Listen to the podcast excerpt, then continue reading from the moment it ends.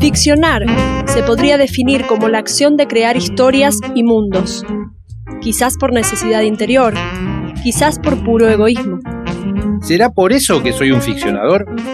Lo elegí como oficio porque los demás, los conocidos, me duelen. Ellos se acercan en exceso a la realidad.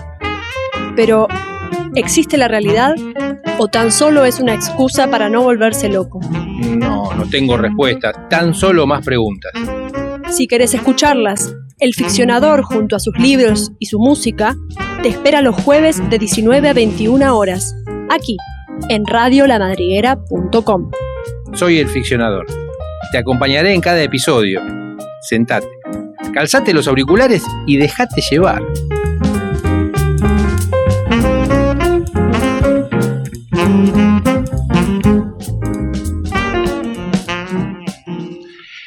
Hombre, o mejor dicho, los restos de quien fuera padre de Faustín y Morel, brotaron entre los mármoles y las tinieblas.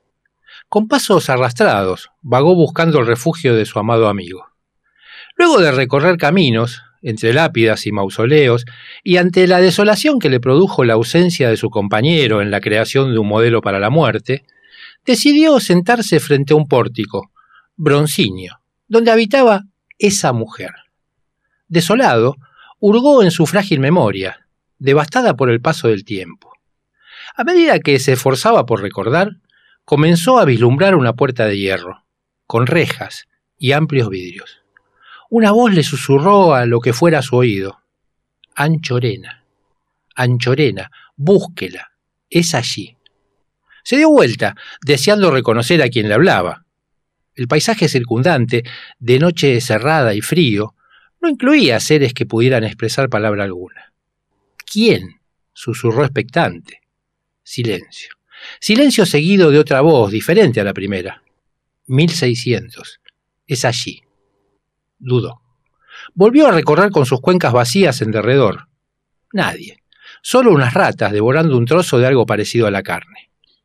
A unos 200 metros se llegaba a vislumbrar la entrada de la ciudad, esa que habitan quienes tuvieron la riqueza necesaria para comprar una parcela y edificar su morada eterna. Hacia allí dirigió sus restos. Al cruzar el pórtico principal, la luz de la ciudad lo deslumbró. Tardó en acostumbrarse. Giró a la derecha, como siempre en su vida. Junín. Luego de unas cuadras de nuevo a la derecha. Juncal. Se sorprendió de la seguridad de sus pasos, sintió que sabía muy bien hacia dónde se dirigía. Cuatro cuadras después había llegado. Recorrió la cuadra. Buscaba en sus recuerdos. El frente de la casa contaba con una puerta grande, de dos hojas, con vidrios que permitían ver el hall de acceso. También recordaba una ventana con celosías metálicas. Caminó lentamente, observaba hacia ambas veredas. Por fin la reconoció es esta. Descansó unos minutos. No estaba acostumbrado al movimiento. Hacía más de 20 años que sus restos descansaban en su confortable morada de granito y mármol. Espero. Él sabía que su amigo ya no habitaba allí. Había preferido que siete guerreros lo escoltaran hacia la inmortalidad y que no temieran. Heroísmo sin fin. Sin embargo, sabía que debía esperar. Ella guardiana de la obra de su compañero de estudios, se despertó sobresaltada. Tenés que ir, susurró la voz. El amigo te espera. Sin entender qué sucedía, se vistió apresurada. Quince minutos después, estaba frente al visitante.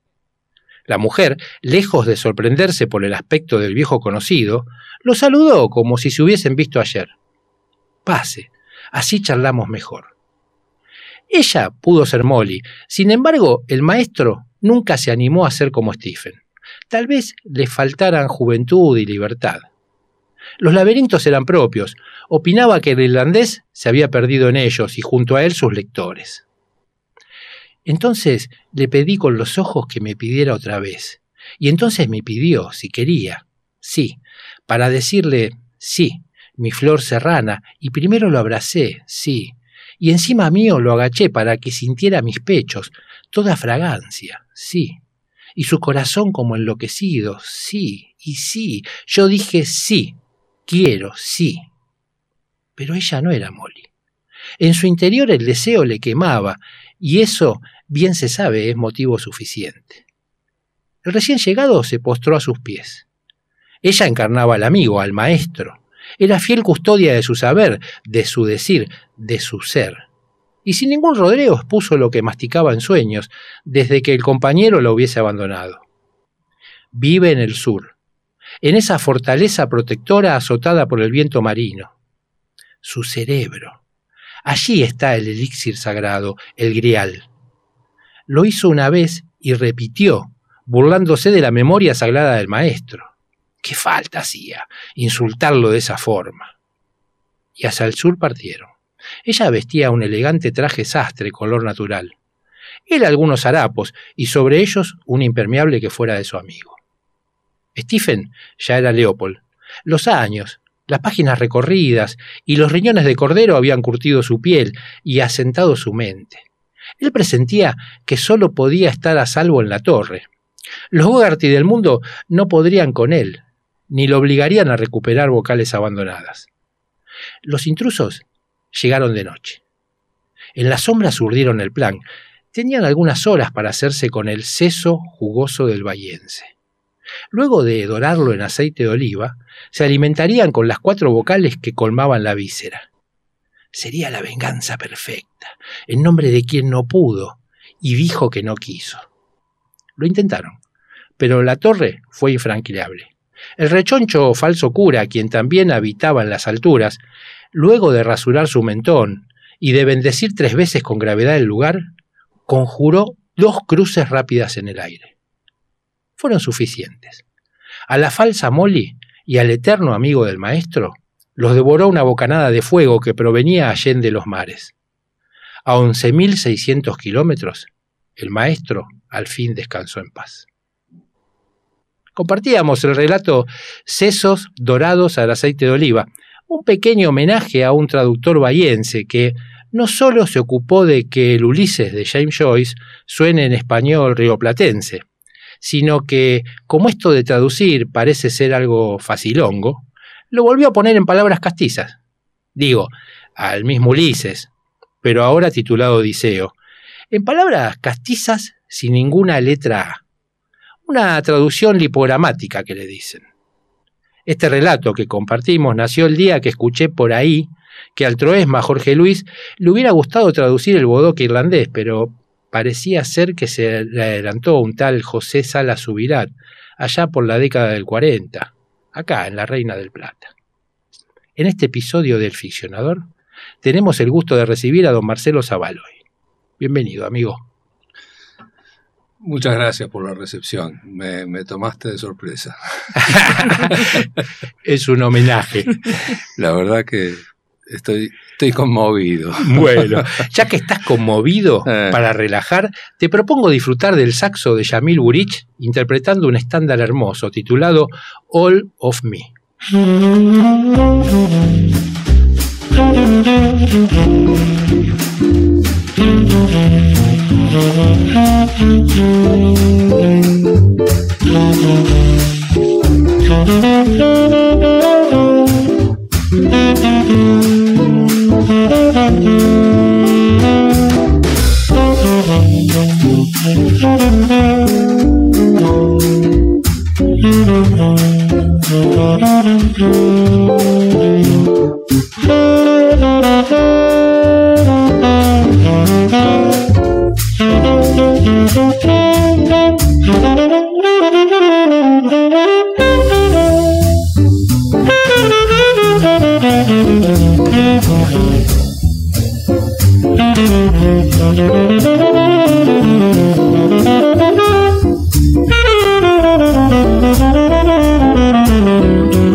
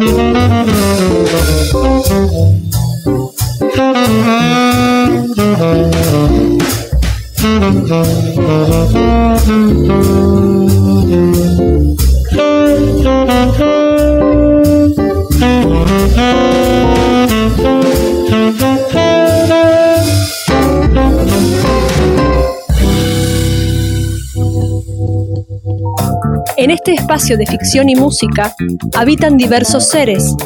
Algunos pasan, otros deciden quedarse. Cecilia en la coordinación de aire, Adrián en diseño gráfico y redes, Romina en locución y lecturas y Mario en la dirección, producción y aire. El ficcionador, donde las mentes inquietas vuelan en libertad. Bueno, estamos compartiendo este episodio del Ficcionador hoy con un invitado que para nosotros es un lujo, el querido Marcelo Zabaloy, que ya escucharon al inicio. Saludar. ¿Está bien? ¿Estás cómodo? Estoy perfecto. Resulta que un día eh, estabas leyendo el Ulises en inglés. Creo que ibas por el episodio 17 o algo así. O me equivoco. ¿Y se te ocurrió traducir unos párrafos para compartir con tu esposa?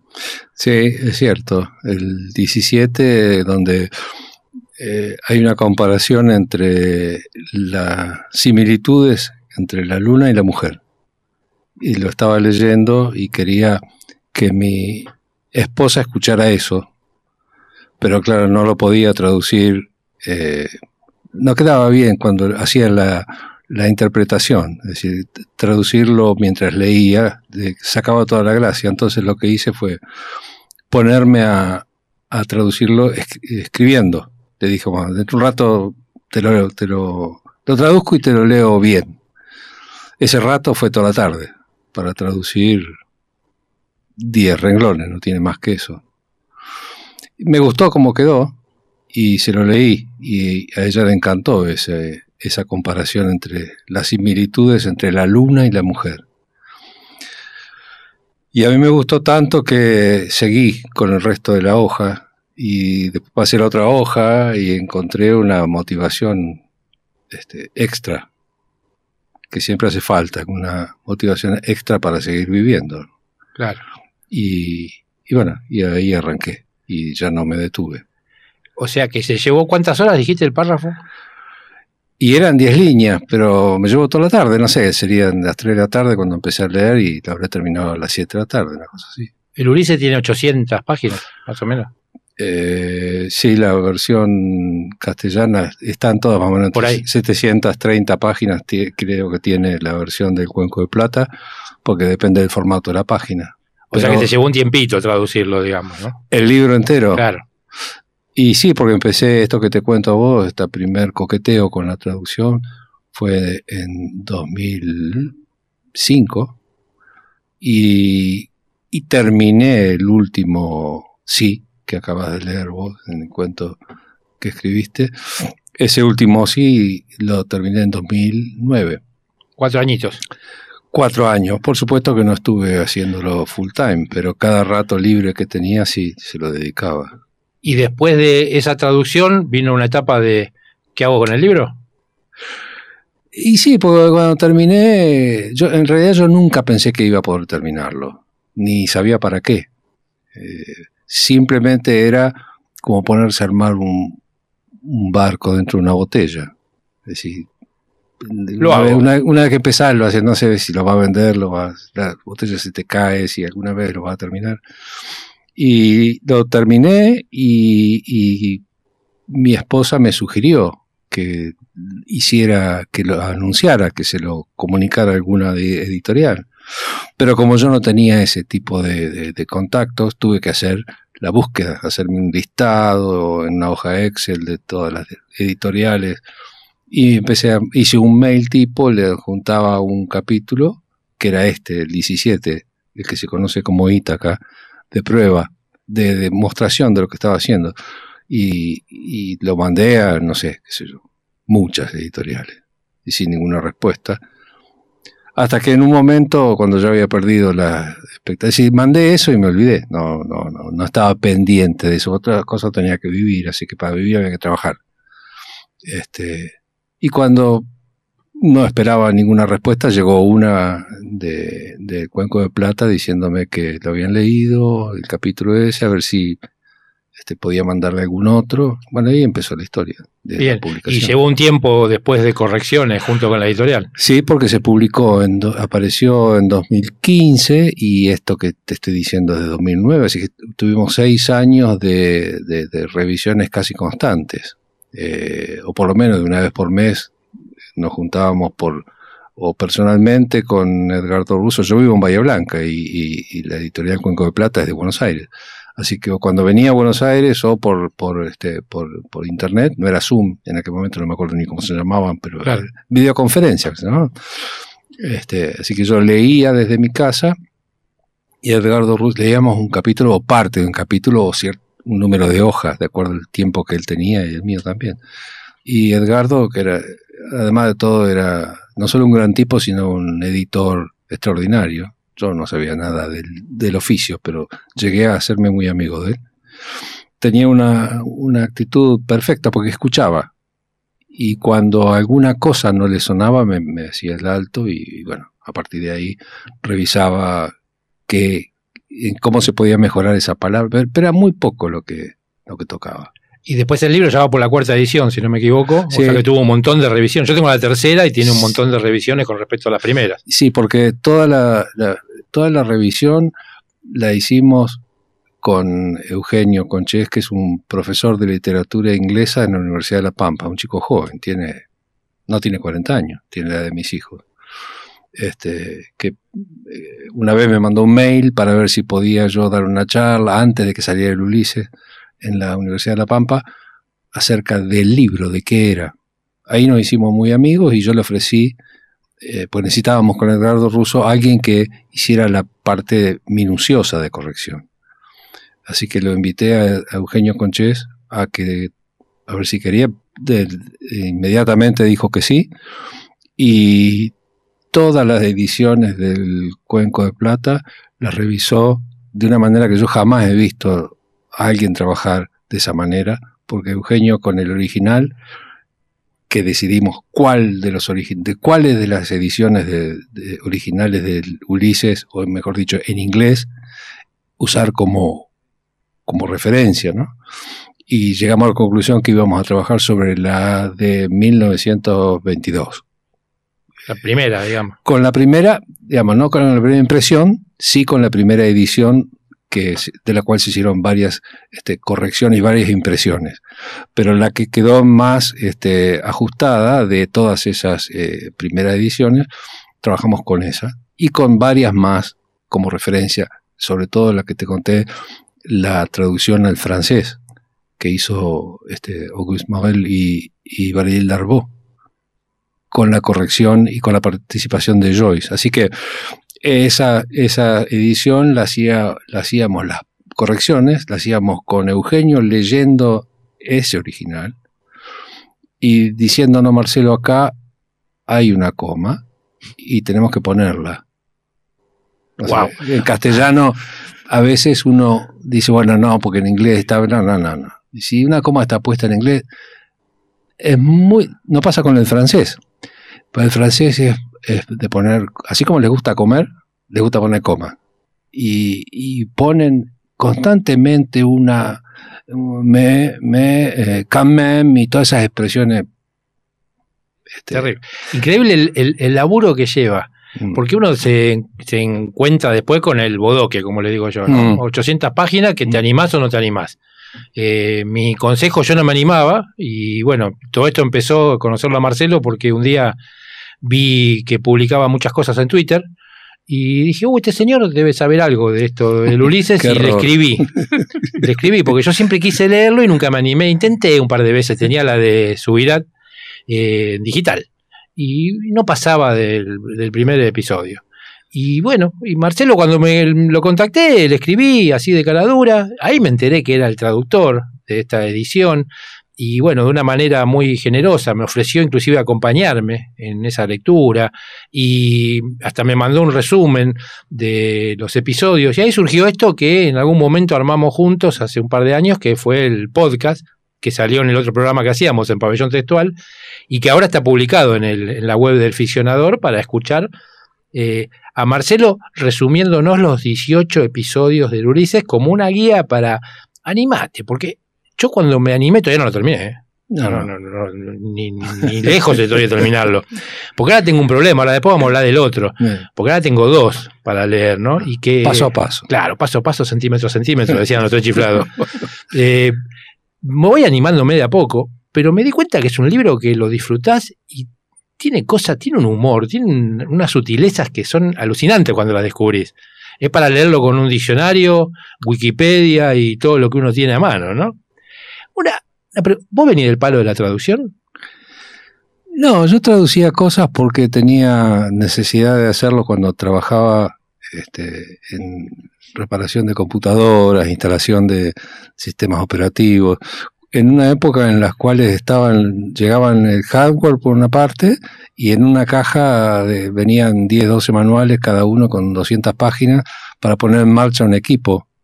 Eh, y no había, este, estoy hablando de los, los 80, no había este, internet por empezar y no había eh, referencias, y nada había en castellano.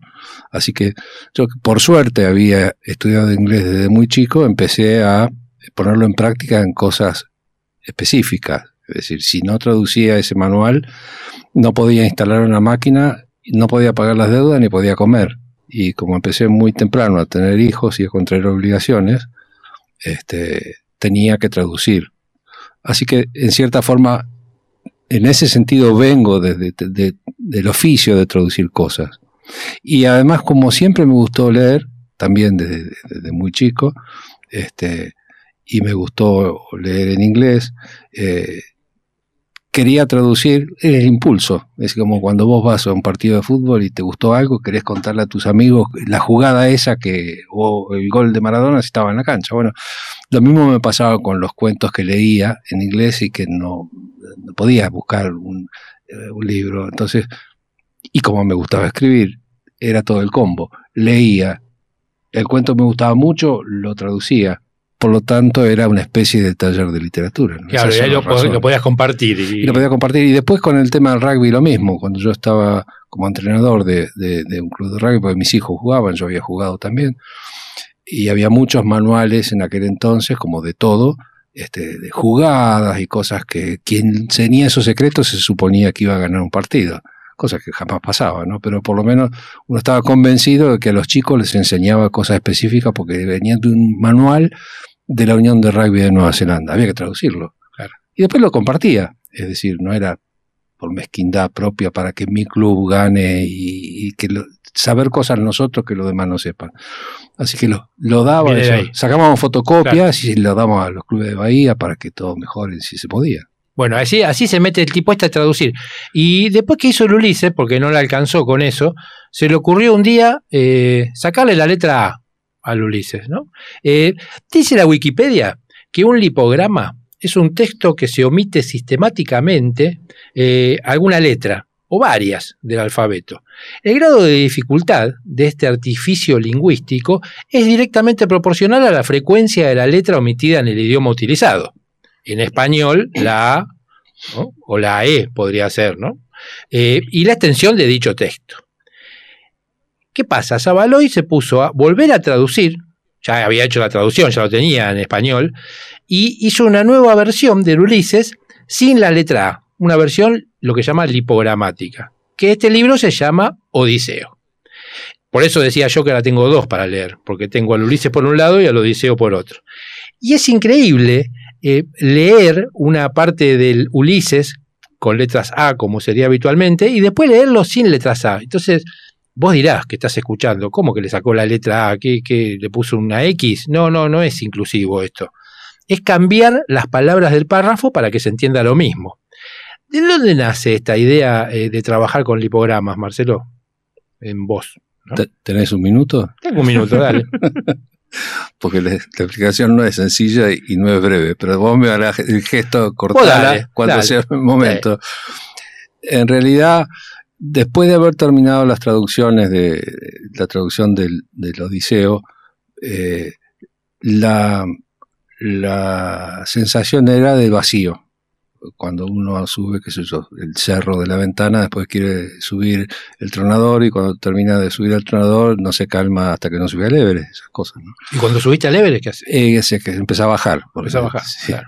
Este, así que eh, empecé con el- la otra novela de, de, de Joyce, que es el Finnegan's Wake, que la estaba leyendo y que no estaba traducida al castellano. También me enteré después de esto. ¿eh? No, no, no. Empecé a leer porque después de terminar el Ulises digo, tengo, tengo que leer Finnegan's Wake a ver qué es. Es muy complicado, no estaba traducido. Encontré el método para traducir la primera hoja. También me llevó, no sé si el primer párrafo del Ulises que traduje me llevó toda la tarde, la primera hoja de Finnegan Wake me llevó, no sé, 10 días, algo así. Pero encontré que, había un, un método y que lo que, que me entretenía. Seguí con eso. Pasaron siete años. Se publicó. Cuando terminé eso, eh, and now what? Eh, empecé. Hay un autor francés que me gusta muchísimo, que es Georges Perec, que murió en el año ochenta y pico, este, que entre otras cosas que escribió, escribió una novela que se llama La desaparición o La disparición. Eh, ya era, ya era un, famoso escritor, Georges Perec.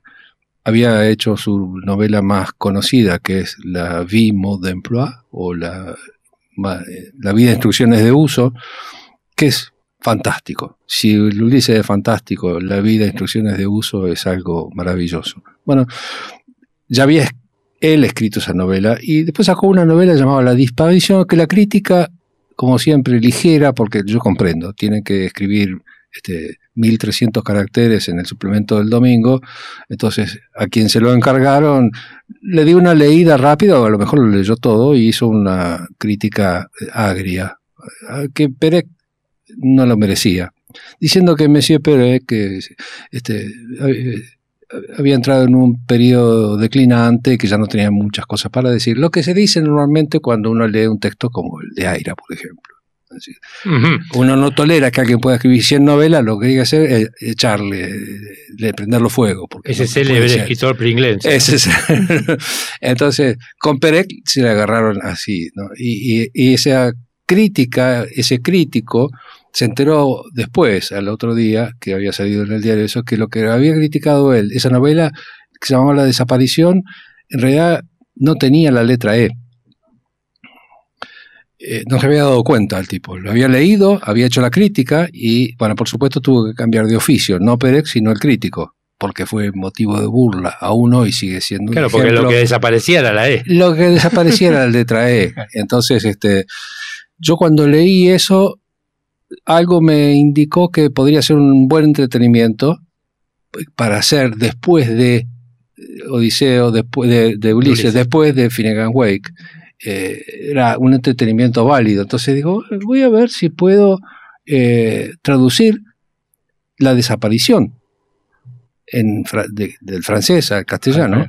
Y me puse y fue fantástico. Pues, la, la traduje en un año, un año más traduciendo esa, esa novela, La desaparición de Pérez, sin la E en castellano, eh, que incluye un montón de poesía, Baudelaire, eh, Mallarmé, todo con los nombres ligeramente este, distorsionados, donde figura eh, Bustos Domecq, pero sin la E, donde Bustos Domecq, el personaje de, de entre Borges y, y Bioy, aparece como Domaic ahí. Claro, que buscar la vuelta para, Para, que, claro, entonces, este, y traduje todas esas poesías, una cosa deliciosa, hay una poesía de, después te lo voy a mandar, que, este, El gato, no se puede poner le chat, la chat, que en francés Sí. pues la gata, termina con E. Bueno, eh, traduje eso, fantástico. Lo hice se lo mandé a, este, a quien tenía los derechos, que nos tiene todavía, que es este Anagrama. Ni me contestaron. Pero me respondieron que en realidad eh, otra persona, que la sobrina de Perec, que le escribí también para pedirle los... Me contestó que en un mail muy francés, es decir, distante, como si estuviera desde arriba de la Torre Eiffel, eh, diciendo que en realidad lo felicito por el, este, el entusiasmo que tiene, pero en, castellano lo verdaderamente difícil es escribir sin A, no sin E. Y allá fue como, como, diciendo, como diciendo, no, pibe, te equivocaste. No hay cosa peor que te desafíen, en, sobre todo alguien que no conoces, ¿no? Y bueno, lo, lo traduje otra vez, pero ahora sin A a la desaparición. Me hice dos versiones de Perec. Bien, y después viene Odiseo. Pero antes de eso, vamos con un temita de Dexter Gordon. Un poquito de música y seguimos con esto.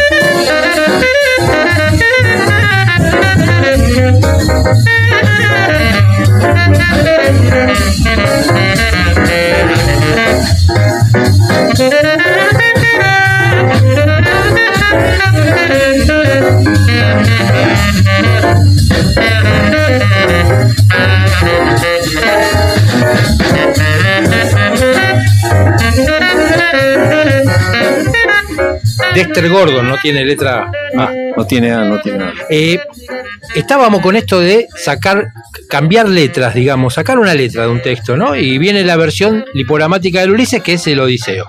Ajá. Eh, entonces, entendimos que esto venía del lado de Perec y ese fue el desafío. Y la desaparición estuvo en español, sin E y también sin A. Está, Está. hay una versión que se llama El Secuestro, la única versión disponible la publicaron en, en Barcelona hace 20 años, en los 90, y participaron cinco lingüistas catalanes que ganaron el premio a la mejor traducción de la historia de, la traducción literaria y lo tienen pisado y no quieren que haya otra versión. Y por eso es mi, mi enojo, porque mienten a propósito. Bueno, bueno no se puede mentir sin querer. Las industrias culturales, las mm. mal llamadas industrias culturales, muchas veces hacen esas cosas. Ah. Tengo el caso de una amiga actriz que no podía hacer un tranvía llamado Deseo si no ponía 50 lucas de adelanto para los derechos. Pero eso es otra historia. Canalla. Eh, Odiseo. Yo lo que te propongo es así. Entonces tenemos al Ulises y tenemos al Odiseo. Te propongo hacer un jueguito. Yo te tiro, vamos, vamos con el inicio de ambos libros. De la primera página, un poquito. Tiro un parrafito del Ulises y vos me respondés con el parrafito del Odiseo. ¿Cómo lo ves? ¿Te parece bien? Adelante, adelante. Voy con el. Esperé que me pongo los anteojos, porque yo sin anteojos no puedo hacer mucho. Voy con el Uli. Majestuoso, el rechoncho Bob Mulligan apareció en lo alto de la escalera llevando un cuenco de espuma sobre el que reposaban en cruz un espejo y una navaja. Mi turno. Imponente, el rechoncho Buck Mulligan se mostró en el tope del torreón esgrimiendo un cuenco espumoso sobre el que dispuso en cruz un espejo y un cuchillo filoso como un bisturí. Una bata amarilla, desatada, flotaba suavemente a su espalda en el aire de la mañana. Sostuvo el cuenco en alto y salmodió. Un kimono color limón, suelto, voló libremente cubriendo sus lomos en el éter diurno. Sostuvo el cuenco enhiesto y entonó. Introibo ad altare Dei. Ese in templo Dei. Se detuvo, miró hacia abajo por el oscuro caracol de la escalera y exclamó groseramente. Se detuvo, miró por el oscuro hueco de los pétreos estribos dispuestos en hélice y profirió grosero. Ven aquí, Clinch. Ven aquí, miedoso jesuita. Sube, Clinch. Ven, jesuítico miedoso. De manera solemne avanzó y subió a la plataforma de tiro. Solemne siguió subiendo y entró en el círculo de tiro. Miró a su alrededor y bendijo tres veces con gravedad la torre, la tierra circundante y las montañas que despertaban. Miró en derredor y bendijo tres veces con gesto serio el torreón, los territorios linderos y los montes recién despiertos. Luego, al ver a Stephen Dedalus, se inclinó hacia él e hizo rápidas cruces en el aire, gorgoteando y asintiendo. Luego, percibiendo el ingreso de Stephen Dedalus, se inclinó reverente e hizo breves cruces en el éter con un gorgoteo condescendiente. Stephen Dedalus, contrariado y somnoliento, apoyó los brazos en el ápice de la escalera y miró con frialdad la trémula cara gorgoteante que lo bendecía, equina en su largor, y los cabellos sin tonsura, greñudos y de un tinte roble claro. Stephen Dedalus, molesto y somnoliento, puso los codos sobre el muro y miró con gesto frío el fofo rostro bendiciéndolo con sus gorgoteos, equino en su extensión, y los débiles pelos sin tuce, greñudos y con el tenue tinte del roble. ¡Qué maravilla! ¡Qué maravilla! es hermoso esto de escucharte eh, contando, contando el Odiseo de esta manera. Eh, bueno, habrán podido apreciar las diferencias. Lo hicimos párrafo a párrafo para que se pudiera eh, escuchar y, notar. Como conté antes, el año pasado produjimos un podcast que fue el primero en lengua castiza dedicado a Ulises, en el que Marcelo nos resumía cada uno de sus 18 episodios. De esa hermosa experiencia te invitamos a escuchar los últimos dos minutos del monólogo de Molly Bloom en la voz de Romina Seguí. Ah, esos apuestos moros, todos de blanco y con turbantes, como reyes, pidiéndote que te sentaras en sus diminutas tiendas, y ronda con las viejas ventanas de sus posadas, ojos atentos, esconde la celosía para que su amante bese el enrejado y las tabernas entreabiertas por la noche y las castañuelas y la noche que perdimos el bote en Algeciras. El vigía andando tranquilamente por ahí con el farol y esa terrible y profunda correntada. Ah, y el mar, el mar carmesí, a veces como fuego, y los gloriosos ocasos, y las higueras en los jardines de Alameda. Sí, todas las callejuelas irregulares, y las casas rosadas, y azules, y amarillas, y los jardines de rosas hay el jazmín, los geranios y los cactus. Gibraltar cuando yo era niña, donde yo era una flor de la montaña, sí. Cuando me puse una rosa en el pelo, como las niñas andaluzas, o me pondré una roja, sí. Y cómo me besó bajo la pared morisca. Bueno, pensé, da lo mismo él que cualquier otro. Y después le pedí con los ojos que, que me lo pidiera otra vez. Sí. Y entonces me preguntó si, si yo quería. Sí. Decir sí. Mi flor de la montaña. Y primero lo rodeé con los brazos. Sí. Y lo atraje hacia mí para que pudiera sentir mis pechos todo perfume, sí. Y su corazón golpeaba loco. Y sí, dije sí, quiero. Sí. La voz de Romina Seguí. ¿Escuchabas de fondo un ruidito? Ujú. ¿Sabés qué es ese ruido? El Mediterráneo. Estaba ella. Romina estaba en Barcelona acuerdo, cuando lo grabó. Y recién escuchaba de Algeciras, ¿no? Y digo, estaba ahí cerquita, estaba ahí cerquita. Eh, bueno, a esta altura seguramente hay varios escuchantes que se pueden interesar por estos libros. Ulises, traducido por Marcelo, fue publicado en Argentina por el Cuenco de Plata y su versión lipogramática, El Odiseo, por HC Editores. ¿Cómo pueden hacer los escuchantes para adquirir estos libros? Eh, está eh, en Mercado Libre, lo vendo por Mercado Libre. Acá hay librerías que lo venden en Buenos Aires. Eh, por ejemplo, eh, ¿puedo decir los nombres de las librerías? Sí, obvio, ¿cómo no? Seguro. Sí, más vale. Bueno, no quiero comprometerlos. Eh. está en Librería Norte y está en eh, Eterna Cadencia. Pero además el Cuenco de Plata tiene su, su, eh, sus librerías y lo ha distribuido. Este, en ese caso yo no sé los nombres, pero Está está, bien. está en Buenos Aires, se consigue, y en el interior del país yo vendo por la página de HC Editores, que poniendo eso, HC Editores todo junto, sin este, HC Editores. eh, y sale la- los únicos dos libros que vendo por ahí, que Claro. son Ulises y, Por el y Mercado Odiseo. Shop y los envía a todo sí, el país. Sí, sí, sí. De hecho, eh, no es una gran venta, pero es, este, alguna vez por semana se, se vende un libro. Inclusive desde algunas grandes ciudades del mundo también te lo pueden pedir porque Sí. hay eh, impresión a demanda. Sí, sí, de, eh, a través del sistema Libris. Eh, es, es impresión a demanda y está disponible en México, en, en Uruguay, ya he vendido México, en Uruguay, en, en España. eh, así que afortunadamente se consigue el libro. Perfecto. Eh, nada que ver. Cambiando así el ángulo de la información, mejor. como quien dice, ¿no? Sí. ¿Cuál es el secreto para hacer una buena tortilla? No hay secretos. Hay que tener papa, aceite, cebolla y huevo. El tema es que las papas hay que cortarlas no transparentes, sino un poquito más gruesas que transparentes.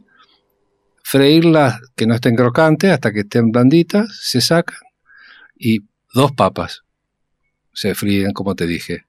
En la, una cebolla también se puede freír con las papas se sacan, se le agrega seis huevos bien batidos y en una sartén que tenga esas que no se pegan, dejarla tres minutos de un lado, dar la vuelta con un plato sin, sin apresurarse y sin nervios y volver a ponerla en la sartén otros tres minutos y queda perfecta.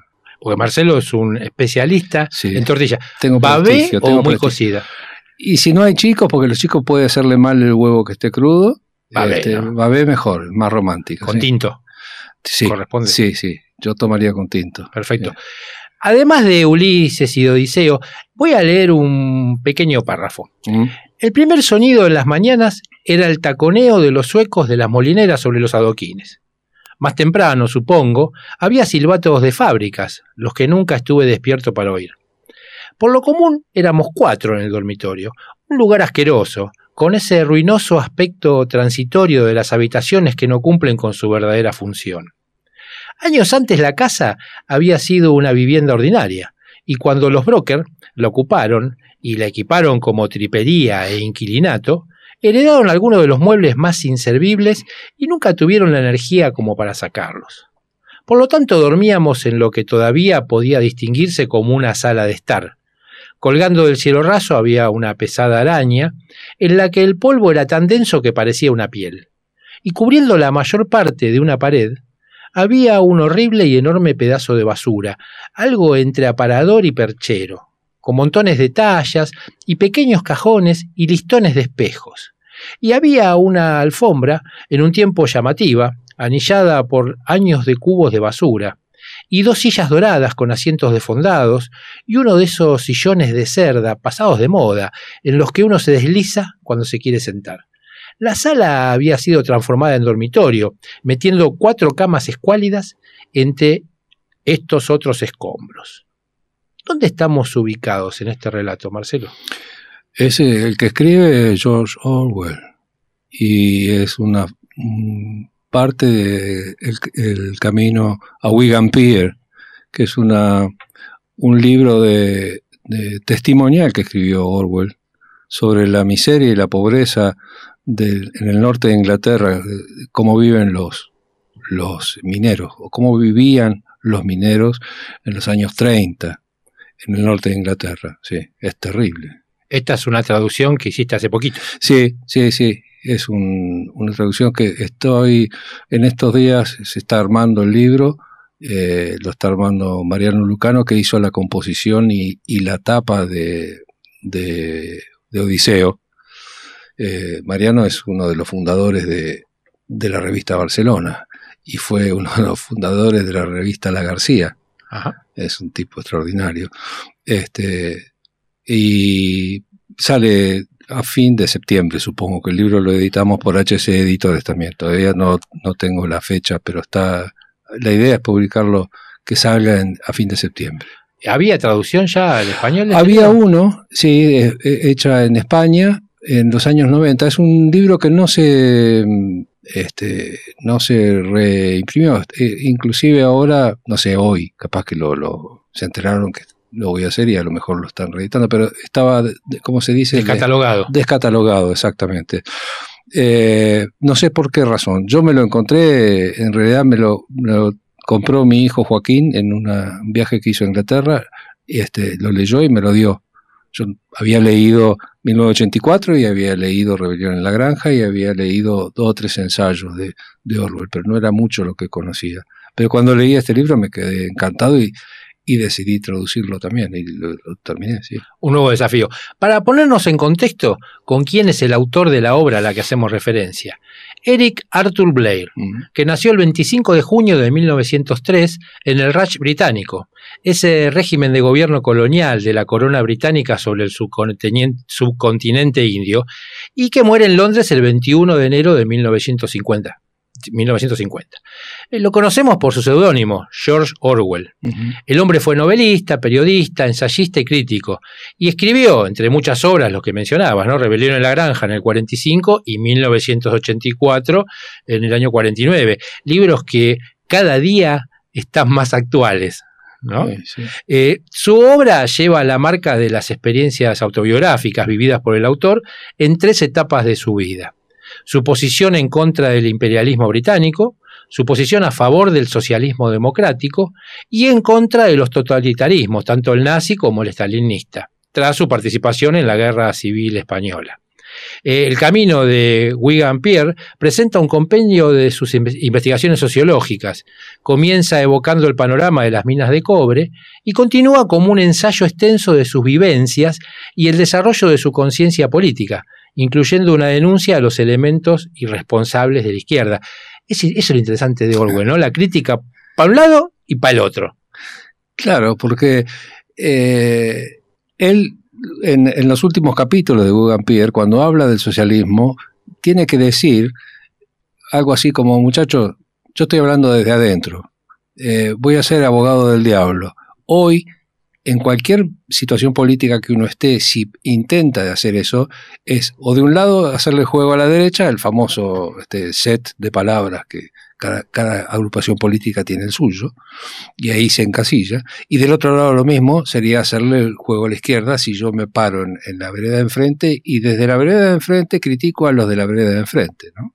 Este, Orwell lo que eh, quería era eso, es decir, una posición en la cual pudiera venderse eh, el socialismo como la solución que él creía que era para la Europa de ese momento, como la única alternativa al fascismo, eh, pero había que tratar de que los mismos socialistas no estropearan con sus actitudes este, exóticas, la, um, por ejemplo, el, no tomar cerveza, el, lo que sería el veganismo o el, los este, vegetarianos, este, que se disfrazaban de vegetarianos y de abstemios, y el inglés común eso lo, no podía hablar. De, es como venir acá y decir no comer asado.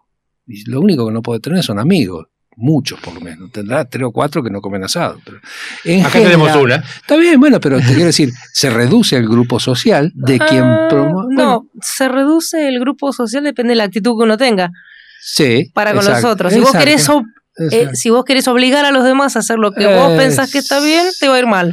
Eh, bueno, hace- más o Eh, menos es lo que es hace eso. Orwell, Mm. diciendo, cambiemos el- el- el- la forma de, porque en última instancia, quienes deberían bregar por el socialismo, es lo que dice Orwell, no lo que digo yo, lo digo con convicción, pero, pero eh, los que deberían bregar por el socialismo son los tipos que la gente les huye, no es esa la forma. El trabajador lo que quiere es que le paguen bien y que no lo molesten. No, no quieras hablarle de cosas y ponerlo del lado, eh, lograr que la mayor cantidad de trabajadores se asuman como trabajadores, porque están todos bajo el mismo yugo. Entonces, no puede ser que el que trabaja esté del lado del que lo oprime. Eso es lo que dice este.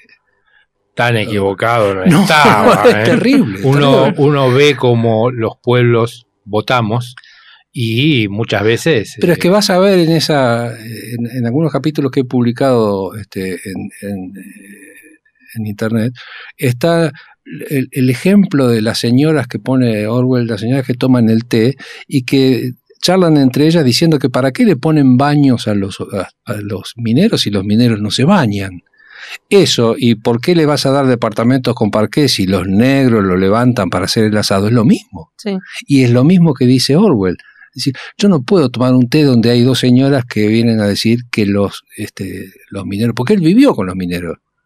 Claro. Y no hay nada que, un, que no quiera más un hombre que llega después de trabajar 12 horas de caminar kilómetros por las minas y volver con ganas de comer a su casa. Nada mejor que bañarse, pero ¿dónde? Si viven como describías vos en esa, eso que leíste, en una habitación de 3x3, superpoblada y con la única fuente de agua es un fuentón Fuentón, exactamente. que además a raíz de la, de la búsqueda de palabras sin A, como no podía poner palangana, descubrí que el fuentón es un lebrilio. Bien. Eh, Esto de lo lipogramático te llevó a, a lugares extremos. Vemos, El escuchamos, lebrillo, no un fuentón ni una palangana, un lebrillo, Lebrillo. señor. eh, Muy bien. escuchamos la, la- la opinión de Orwell, que en algún punto yo he leído bastante de lo que publica Marcelo, y hay opiniones que son bastante cercanas, porque Marcelo, además de eh, ejercer el oficio de traductor, habitualmente publica eh, otros escritos en un blog de su autoría que se llama Cartas Amargas, y lo encontrás como cartasamargas.wordpress con doble s punto com.